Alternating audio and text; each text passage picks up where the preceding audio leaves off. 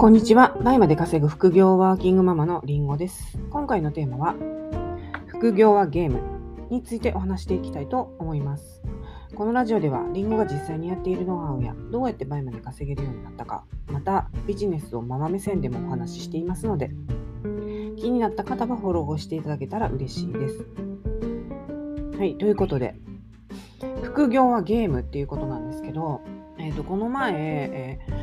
下の子のあの練習にねサッカーの練習に、えー連れて行っててあのちょっと離れた体育館に。で、えーその時にあの1時間半あるんで、まあ、1回家帰るっていうよりも近くのスタバで仕事でもしようと思ってねパソコン持って行ってたんですよ。で、えー子供をあの体育館に置いてで、えスタバに行ってでまあ1時間ぐらい仕事してねで、えー、と戻ってきて、見てほしいって言われてたので ちょっと最後はね試合をやるんですよ。1時間半のうちのね。じゃあそこから見るねって言って残り30分で、ね体育館に戻って試合をね見に試合っていうかまあ練習の中の試合なんですけど。でその時に同じね2年生の、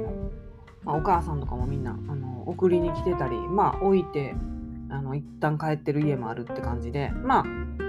そこに残ってるねお母さんもいたんですよ。でその残ってたお母さんがその待ってる間にねゲームしてたんですね、うん。まあ、隙間時間にゲームしますよね。お父さんでもしてる人もいるしその預けてる間ね。まあ手が空いてるんで。でそれ見た時にね思ったんですよ。あ私にとってはこの空いた時間にするゲームが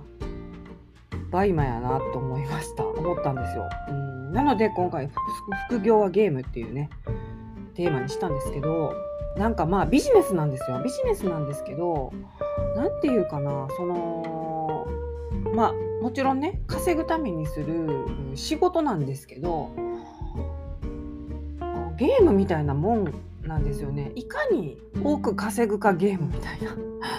うん。そうなんですよね。でそれが楽しくてやってるんですよ。で自分のその策が当たったらというかこういう仮説を立ててこうやったらこれしたら売れるんこれ出したら売れるんかなっていう仮説を立てて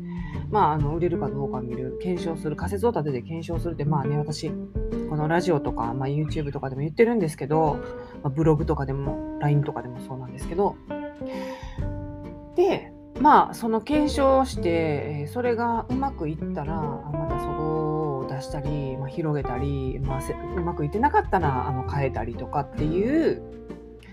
そのうまく生かすかゲームですよね。いかに稼げるかゲーム。で、えー時間をかけようと思ったらかければかけるほどまあそれにかければかけるほどいいじゃないですか。あと自分の時間をねそうそうそう。でそれを自分の時間をかけるのもかけないのも自分次第だし私みたいに9割外注化って言って、えーパートナーさんをねたくさん雇ってで彼女たちに作業してもらって私はそのアカウントのハンドリングを取る役目利益を上げるためにどうするかっていうのを考える役目を私がしている。ね、でこれも正直なんていうかな私がやった方がもっと稼げるところもあるんですよ。例えば問い合わせ対応なんですけど問い合わせ対応も利益をねもっと上げようと思ったら、まあ、私があのやった方がいいんですね。その問い合わせが来た時に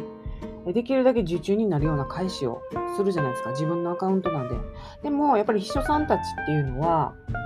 このマニュアル通りの返答だったりまあ自分でね考えてある程度あの動かれてますけど言ってもあの定額制のお仕事なので、まあ、そこまでではないんですよね。でここではいけそうだなこのお客様いけそうだなこの商品だったらもっと載せれるなと思ったら私は自分の判断で載せたりこのお客様には載せたらもう無理だなっていう人にはもう載せずにそのまま行ったりという判断ができますけどもうそれは、えーもうマニュアルで決めてる通りにえ問い合わせ担当さんの秘書さんたちはするわけなんですけどね。でそうすると自分でやってる時よりどうしても売り上げが下がるんですよね。う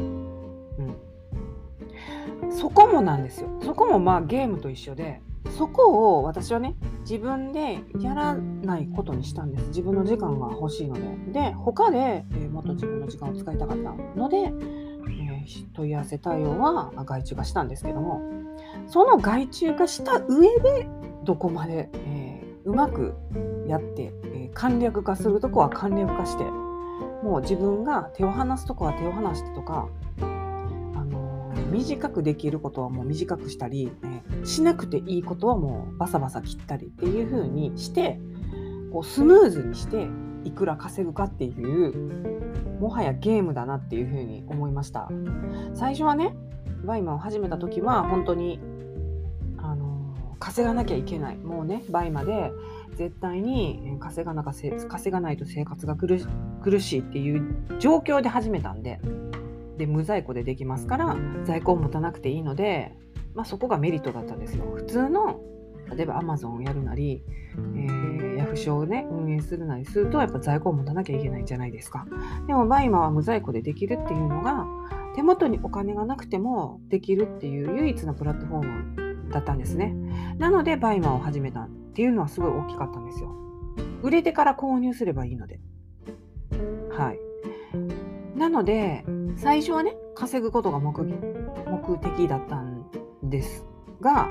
やっぱりもうあのある程度も稼げるようになってで教えるようになってもう大体の稼ぎ方はある程度ね分かってきてもちろんブラッシュアップだったりその時代時代によって、え、変わってくるところはあるのでそこはもう臨機応変にね対応していかなきゃそれ対応してない人が稼げなくなってますからそこは必要なんですけどでもそれすらも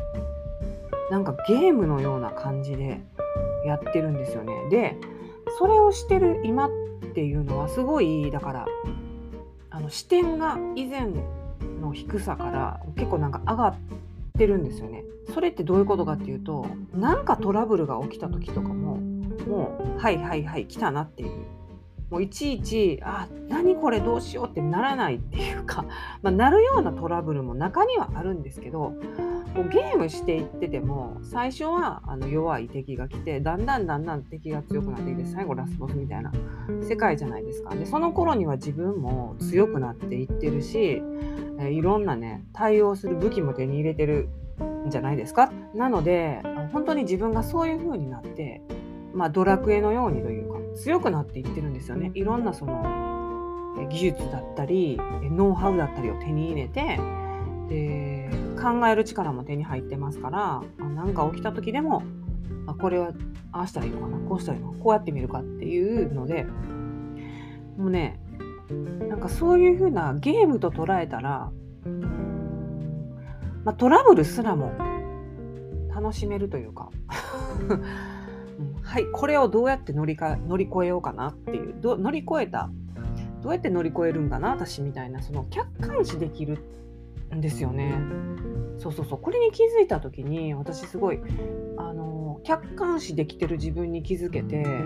でそうなるとこう入り込みすぎてなくて楽しめるんですよね。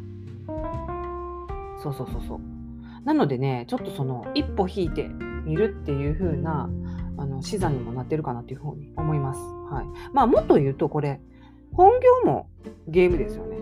私はまあ BUYMA副業ですけども本業もゲームと捉えて、えー、やる。で人生もですねもっと言うとゲームと捉えてやるとなんか自分の目の前に起きたその大変な出来事ですら自分が成長するその乗り越えるチャンスと捉えてこう